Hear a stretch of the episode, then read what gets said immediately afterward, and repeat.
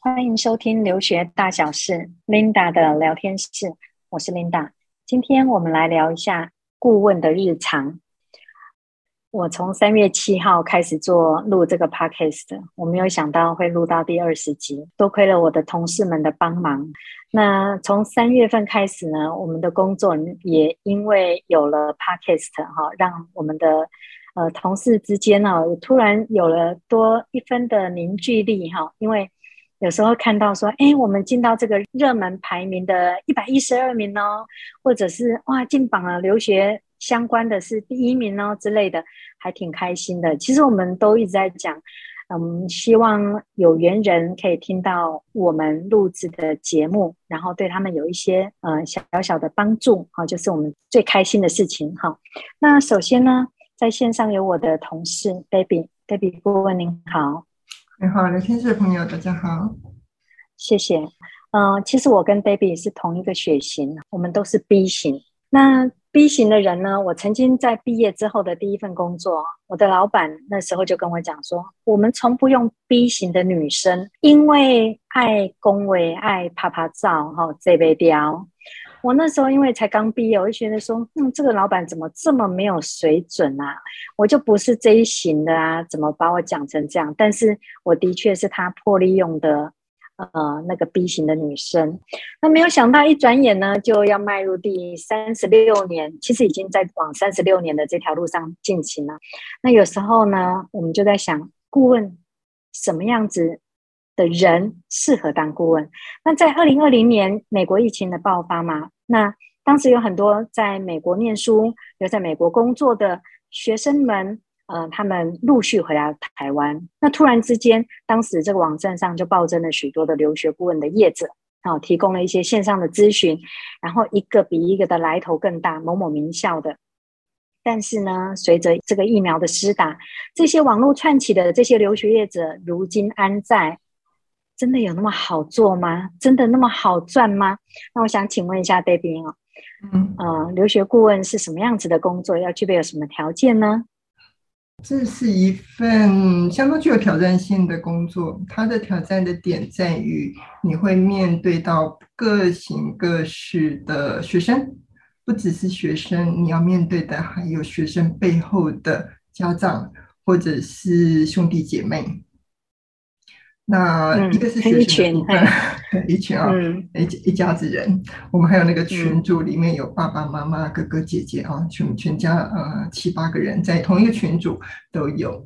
那第二个挑战是学生他要就读的专业面向也是五花八门啊，各种面向都有，从理工、医学啊、农业。兽医啊，各式各样的一个课程都有。那我们怎么样子面对到不同的一个学生，去了解不同的一个专业，这都是一个相当具有挑战。第三个呢，你还要具备在现在网络的一个时代，学生可能透过 LINE，不管任何时间，白天、晚上，甚至于是半夜，可能会突然丢一个讯息给你，你怎么样子在第一个时间可以提供给学生正确的资讯？这也是非常大的一个挑战。对，这是我们的日常哦。我们会碰到什么样的学生呢？白天在念书，他们晚上是我们要上班的。还有呢，在当兵的学生呢，他们放假的时候也是我们要上班。还有呢，时差的关系，能够联络得到学校的时间也是我们的半夜。其实我我的认知哈，留学顾问是一个很高压的工作，没有日没有夜。那工作的时间，如果以淡季旺季来说，旺季的话，大概是每天会工作十六到二十个小时。那我其实的极限就是二十个小时，而且是今年累月的。那还有个效率要快哦，你吃一个饭，休息一下，洗个澡，再看一下手机，哇，一堆的哈，这个又出现了。我们还要很有效率的一一的回复。那还有，我们就是要解决事情的能力嘛，还有我们要有经验呐、啊、的累积呀、啊，还有。我们不是一天到晚在跟学生讲心灵鸡汤，我们自己偶尔也要时常进步哈。就是我跟 Baby 说，哦，我们要喝一点鸡汤了，不然的话我们怎么撑下去呢？那当然还有一个就健康的问题哦，肝会比较不好，因为真的很累。那还有近视的这个度数，像我已经一千六百度的近视啊。那我还有看过有一家的留学业者哦，他说他某某顾问已经在休息，因为视网膜剥离。就是说一个顾问他所付出，他在工作上面所付出的一个精力或者是代价，哈，应该是这样讲。那。我们能不能形形容一下，就是说，baby，我们的个性都比较积极嘛，哈、嗯，有时候说我们有时候是很受不了一些比较温吞的学生，有时候学生不见啊，搞失踪，等下都快来不及，我们急得跟热锅上蚂蚁，我们又不能帮他做主，嗯、那这个 A C 又教不出来，那你的经验呢？这也是比较困扰的，就是学生呢想办法，比方说呢，我们现在刚刚提到嘛，现在都有通讯的一个软体，所以他们的学生，我们跟学生这中间都会用 LINE 来做一个联系沟通。那呢就一直呃在吗在吗？请问在吗？现在可以通话吗？呼叫，呼叫一下，妈妈会说呼叫。没有，好吧？那这个那也不回，那我用邮件好了。啊、呃，邮件第一次通知，第二次通知，第三次通知，还是都没有回复。那这时候怎么办呢？有啊，我曾经是这样子啊，就是我也找不到通讯软体，我也找不到学生，邮件他也不回我。那我没办法，那我就只好看学生当初提供这个资料表里面，然后请学生提供家人的电话，那就只好打打电话打到家人。不过后来学生跟我讲说，下一次要找我的话，哈，你不要找我的家人，麻烦你找我姐姐。嗯，对，我们讲一个我的例子哦，那个那个学生会说，这个我要考试没空哦，我妈会帮我写 essay。对，那后来我就想说。妈妈很认真，妈妈比小孩还要认真哦。就是每次都还在询问，都是小孩子都不知道跑哪去，都是妈妈最快回，然后第二个是爸爸回，然后到最后是妈妈爸爸在熬夜哈，陪着我们哈，嗯、一起在 完成那些 online 或者是 essay。对，然后我就说，那那最后如果要来个 interview 怎么办？他说，那到时候再说。嗯，所以。家长会比学生还要紧张。其实我们多数的哈会更了解家长，而不是了解小孩，因为我们最常的就是跟家长在聊天哈。那家长会从我们这边得到一些心灵上面的一些慰藉哈。他会说，我不知道我小孩子现在做到哪里了，然后问他什么他也都不回应。那我干脆来问你好了。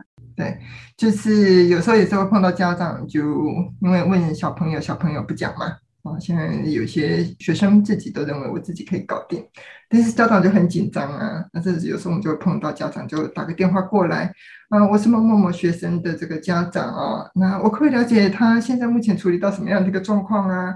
啊，讲讲讲，你讲了一串之后，还要再提醒我们一句，你千万不要告诉我的小孩哦，我有打过这一通电话。对对对对，就很委屈这样子，很很怕小孩子知道他来是来。就是其实那就是关心哦，真的是你看，那那么辛苦拉拔他长大，然后要看他的申请，然后也不知道进行到哪里了，对，嗯、所以那家长说，我睡觉的时候他还没回来，好，我早上起来的时候他还在睡觉，好之类的。不过大家都辛苦了。嗯、那请问一下，baby，你这么长一段时间的这个留学顾问有什么难忘的经验吗？让我印象比较深刻的事情哦，有一次的话呢，是前两年啊，还没有疫情的时候，还可以搭飞机到国外的时候。那那一天呢，是我一个假期嘛，所以我是出国，然后已经在那个登机门了，然后学生就突然通知说：“嗯，顾问，你可不可以帮我看一下我这个小题啊？这样子写可不可以？”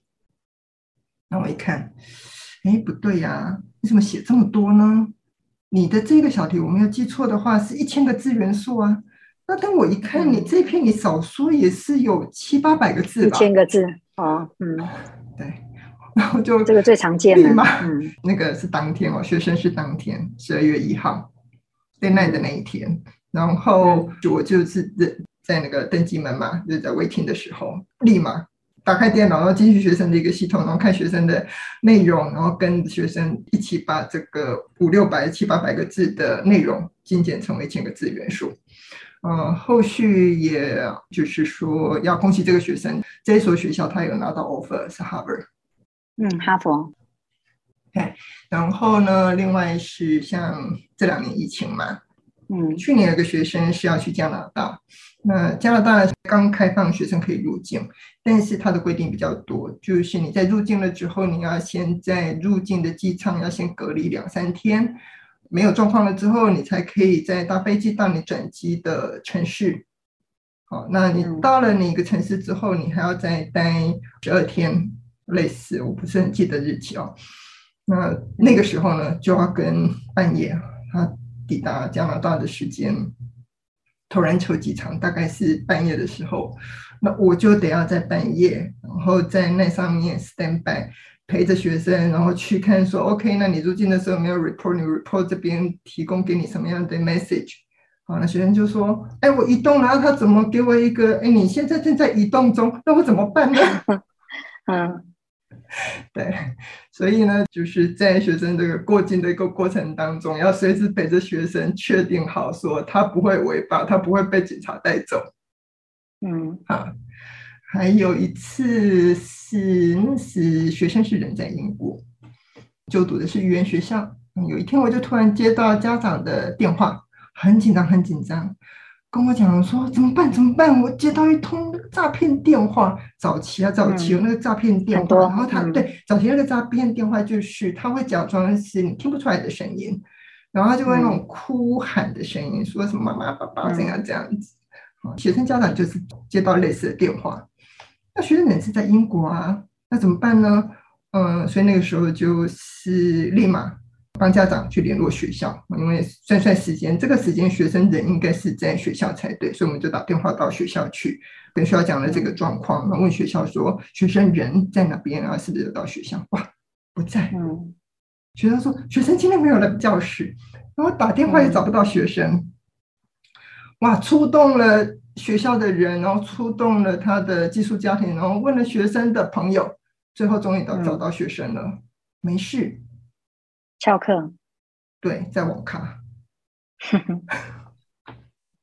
有啊，蛮多的。对对对对，然后有了有了，那个后来家长真的就是挺不好意思，还送了我一个大礼物啊。所以这个都是在。过程当中让我印象比较深刻的啦，那应该是说我们在怎么样子碰到问题的时候，可以立马的去处理，然后可以去协助，不管是学生或者是家长去解决他们面对到的问题。这个是虚惊一场哦，但是让我想到哦，就是我们的电话好像也都没有关机，然后学生都随时都可以找得到。那还有就是，我们应该要说有这个荣幸被学生信任呢，还是说我们的责任心使然呢？那我讲我自己的哈，我记得那时候九一的时候，因为就是很大的事件嘛，那以家长的角度，当然不希望小孩子去一个不安全的地方学习嘛。那因为有学生已经缴了这个费用了。那所以呢，就要去帮他们处理这个退费的事情，但是又因为学校破产了，所以这当中颇费周折。那其中有一件是比较久的，都经过一年多。那这个家长呢，呃，他到最后就从刚开始的拜托到最后的没有耐心，甚至最后一次他就这个台语的六字经就骂出口了哈。哇，当时就突然之间就倍感委屈哦，就就流泪了。我那时候就想说。流泪有什么用？我还是没有办法帮他解决问题啊！那我就灵机一动哦，我就用英文的方式啊，把那个 F U C K 哈点点点哦，整个都写成整封英文哦，最后还加了一句说 I will take a legal action 哈，结果还蛮邪门的。后来就那件事情很顺利哦，那但是家长就觉得说，我们觉得我们就以结果论来讲啊，反正就是解决了哈。那还有就是我们以前的那个年代哦，是做。服务的嘛，那服务的话，就是从最早的 BB Call，或或者是那时候看到人家拿了一个黑金刚大哥大，哇，很厉害。然后又加上现在的 Skype 啊，呃，或者是 Debbie 那时候是 MSN 嘛，对不对？那我刚进这行的时候，对，对，那我们那时候到现在的这种 Line，他看到你有没有回哦，就是有读了没有哈，等等。我们说以前的年代真的是做就是口耳相传哦，但是现在的网络时代哦。我们有时候发现，就算我们再怎么努力哈，还比不上别人的这个业配文发一发钱花下去哈。那所以我们有时候很多学生来咨询的时候，问他说：“请问有看过学人的网站吗？风云榜吗？呃，经验分享吗？”都说没有。那那你怎么来的？哦，网络上写的哈。我们都觉得有点可惜，说这么重要的事情，应该更了解我们在那个，而不是网络上。所以我们当然有看到这个，我们连。都不知道他是谁，就莫名其妙留了一颗心的负评，还写说两个字叫做怎样叉叉什么之类的。我们有时候在纳闷说，Debbie 啊，这个是谁啊？那 Debbie 就说，我哪知道他是谁？我们根本就没有这一号人物来咨询啊。所以我们只能讲说，嗯、因为现在的网络时代嘛，有时候就是说你再努力也不见得得到相对应的反馈哈，只能说还是要继续走下去哈。如果你对这工作有热情的话，你就是不会被轻易打倒。那还包括有一次。因为时差嘛，帮学生打电话去追踪进度。那学生那时候说：“啊，顾问不管多晚哦，我都想要知道你打完电话的结果哦，哈，你一定要跟我讲哦。”我想说好嘛，我受人之托嘛。结果那一天呢，终于在半夜两点半的时候打通了，然后也打个电话给学生哦。那个时候那个年代还没有 Line 哈。那打给学生了之后，哪知道是他妈妈接的，他妈妈劈头就说。就骂我说：“你知不知道现在几点啊？人家都不要睡觉啊，什么的。”我就说：“哦，那个，你女儿叫我打电话告诉她，她申请这个 Stanford 已经被接受了。”啊，妈妈马上就说：“阿弥陀佛。”然后就说：“Lola 哈，就是辛苦了之类。”我不过我还一直在讲啊，反正结果就是希望有解决问题啦。那呃，其实我们有很多我自己碰到一些很悲伤、很无奈的事。我还记得我那时候有一次生病，然后开刀十个小时。我清醒了之后啊，第一件事情就是要处理学生的事情，就是我甚至不敢跟学生讲我跑去开刀哈。那学生他也不会去管你这个为什么都不回音哈，我们只能说真的是委屈往肚里吞哦。然后还有其实包括我爸爸妈妈妈过世的时候。呃，学生会说：“哎，他不是都秒回吗？他怎么现在已经经过四个小时不回？他以前半夜都在回我，是吗？其实这些学生，我也不可能跟他们讲说，我都在病房，或者妈妈都已经往生被盖了，在弥留的时候，我都还在回学生的 line，就是很痛很痛，但是我还要强打精神去做这些事情。嗯，对，就是很痛苦，还还真的很庆幸有我的同事们哈，在。”我爸爸妈妈过世的那个，从病痛到过世这一大段时间的煎熬，我都还要打起精神。我的同事在那边，好，就很煎熬。有时候想想，就是父母不在身边了，我对这工作的付出，哈，真的有时候会想想说，有时候换来学生的一声感谢，就是一声谢谢，我们就觉得哦，好感动啊，这个学生很有礼貌。所以后来之后我就学广论嘛，哈，就。呃，学关公念恩啊，就是不要去关别人的过，好去念别人的怨，然后慢慢慢慢我才走出来哈。这一路至少也是很长一段时间，所以这是很悲伤、很无奈的事情哦。就是当一个顾问可以当到要有需要当到这样吗？也就是说，这个工作的日常跟所谓的责任，跟我们家庭的亲情之间的牵绊，我们自己怎么样熬过来的？所以我们的。这个心灵鸡汤哦，真的也真的不会比学生来的少啊。就是说，我们同事之间的互相打气。嗯，那我想请问一下，Debbie，你最开心的事情是什么？嗯，对啊，就是我刚刚也提到了，过程当中，当我们也是有经过了一些可能不是那么令人开心的、令人沮丧的，但是更多的时候呢，是让我们觉得开心的事情。最开心的事情就是能够协助学生申请上他自己理想的学校，甚至于是梦想的学校，拿到好的奖学金。那这是应该是过程当中，不管是就是对学生是一件。呃，肯定的事情，同时也是对我们自己也是一件肯定的一个事情。呃，我想这应该是最开心的时候。那当然还有另外一个是会觉得很窝心的时候呢，是学生他也认可了你的努力，也认可了你的专业跟陪伴付出。所以呃，偶尔我们还是会收到学生的一个小卡片、小礼物。呃，我也收过学生是曾经在美国或者是在英国念书，然后收到学生寄过来的明信片。嗯，然后或者是收到学生寄过来的一些礼物，或者是家长的礼物，那我觉得这都是嗯挺让人开心的事情，也挺让自己能够继续往这个领域或者在这一行继续走下去的一个挺大的嗯算是鼓励吧。我记得我有一次有一个学生上了博客来，那个家长还送一个红包，我那时候摸了我我知道那个红包应该蛮厚的，我没有收，我没有收的理由是说。我不要用我的服务跟我创造的价值，然后来用一个金钱来画上等号。可是我也要讲，就是我跟 Debbie 哦，就时常会收到家长的感谢或者是请吃饭哈。我们要讲一点，就是说，我觉得多认识一个朋友是好事啊。我们也因为得到家长跟学生的信赖，这是我们最大的安慰。所以，我我时常会讲嘛，很多学生在询问问题的时候，那为什么有的学生他会写一个谢谢，我就送他一个爱心？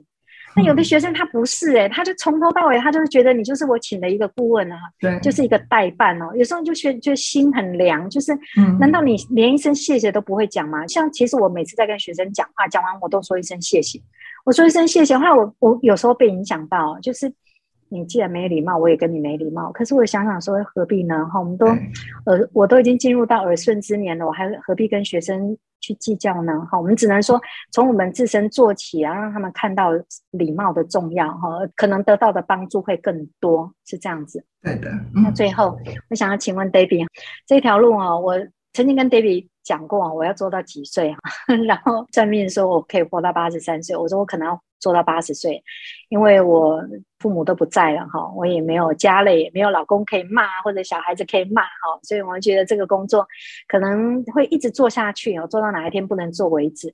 但是其实他有很多的辛酸不为人知，但是还有很多的不理解而被学生误会。他不会去怪学校，诶，他会去怪我们，一定是你们怎样怎样。我就说。你先冷静，我知道他在误会，我就等他先讲了一串，讲了一串之后换我开讲了，讲完之后换他跟我说、嗯、啊，顾问真的对不起，我刚才太激动了哈，我没有搞清楚。其实我觉得很多事情哈，如果当我们到国外去的时候，我们要讲理哈，走遍天下，而不是要讲比大声，这个挺重要的。那 Debbie，你的 你要做到几岁呢？